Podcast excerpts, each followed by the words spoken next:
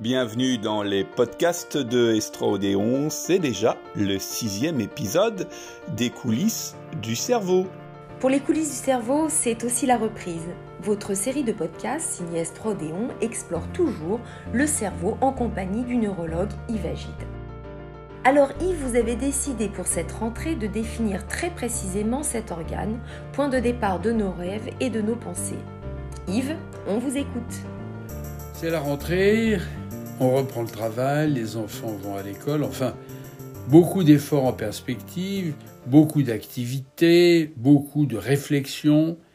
Il est temps de bien activer son cerveau. Effectivement, le cerveau, justement ce cerveau. Quelqu'un me disait à ce propos, mais un cerveau, à quoi ça sert? Un autre fois, je me souviens, quelqu'un m'avait demandé si on pensait avec son cerveau ou si on pensait avec son corps. Enfin, ce, genre de questions.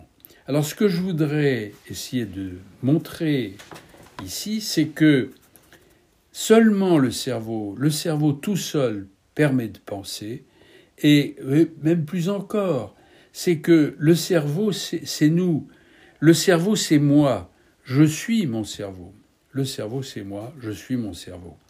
Et pour répondre à cette question majeure, il faut d'abord savoir ce qu'est un cerveau, et puis il faudra essayer de savoir à quoi il sert. Tout d'abord donc, qu'est-ce qu'un cerveau? Le cerveau, c'est un organe qui est placé sous le crâne, comme tout le monde sait, entre les deux oreilles, comme on dit. Quand on le regarde à l'œil nu, euh, c'est une masse d'allure gélatineuse qui a plutôt un aspect rosé. C'est une masse qui pèse un peu moins de 3 livres, en fait en moyenne 1 kg 350 chez l'homme.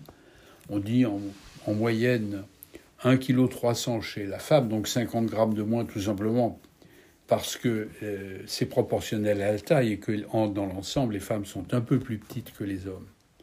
Disons un peu moins de 3 livres. Et puis ce cerveau contient une quantité phénoménale de cellules nerveuses. Environ 100 milliards de neurones, ces cellules nerveuses qui ont de longs prolongements qui permettent d'assurer la transmission des informations au sein du cerveau sous forme d'impulsions électriques.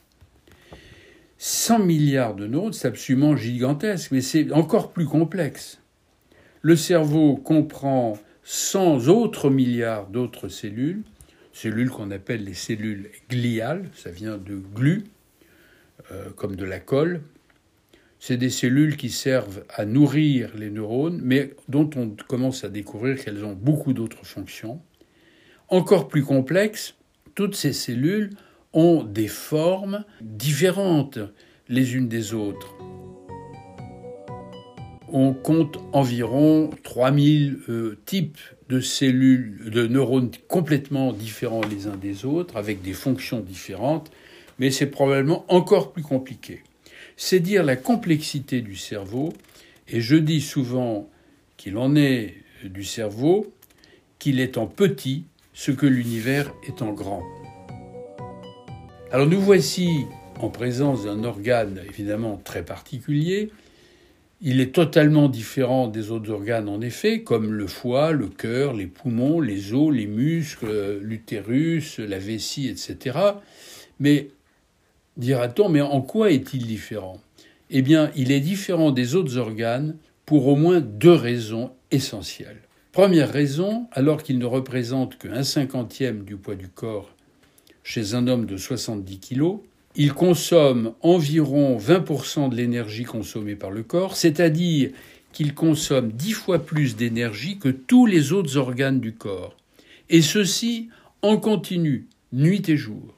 Deuxième différence absolument majeure, c'est l'essentiel de l'essentiel, c'est le seul organe qui nous permet, un, de percevoir ce qui se passe autour de nous, les perceptions, deux, de penser, c'est-à-dire de raisonner, d'avoir un jugement, d'être conscient des choses, etc. Trois, d'avoir des émotions, la joie, la tristesse, la peur, le dégoût, etc. Bref, tout ce qui nous permet d'avoir un comportement adapté au sein de la société. Voilà à peu près ce qu'on doit savoir de manière élémentaire pour comprendre ce qu'est un cerveau. Et bien maintenant que nous savons ce qu'est un cerveau, il nous reste à savoir à quoi il sert. Rendez-vous est pris Yvagide, vous nous avez expliqué ce qu'était un cerveau, et pour le prochain épisode des coulisses du cerveau, nous saurons précisément, grâce à vous, à quoi sert un cerveau? C'est un podcast de Estroodéon, les coulisses du cerveau, et vous le savez, sur la plateforme estroodéon.fr, il y a des vidéos, il y a d'autres podcasts, il y a des chercheurs qui vous racontent leur métier. Bref, n'hésitez pas à nous rejoindre sur estroodéon.fr et à nous suivre sur nos réseaux sociaux.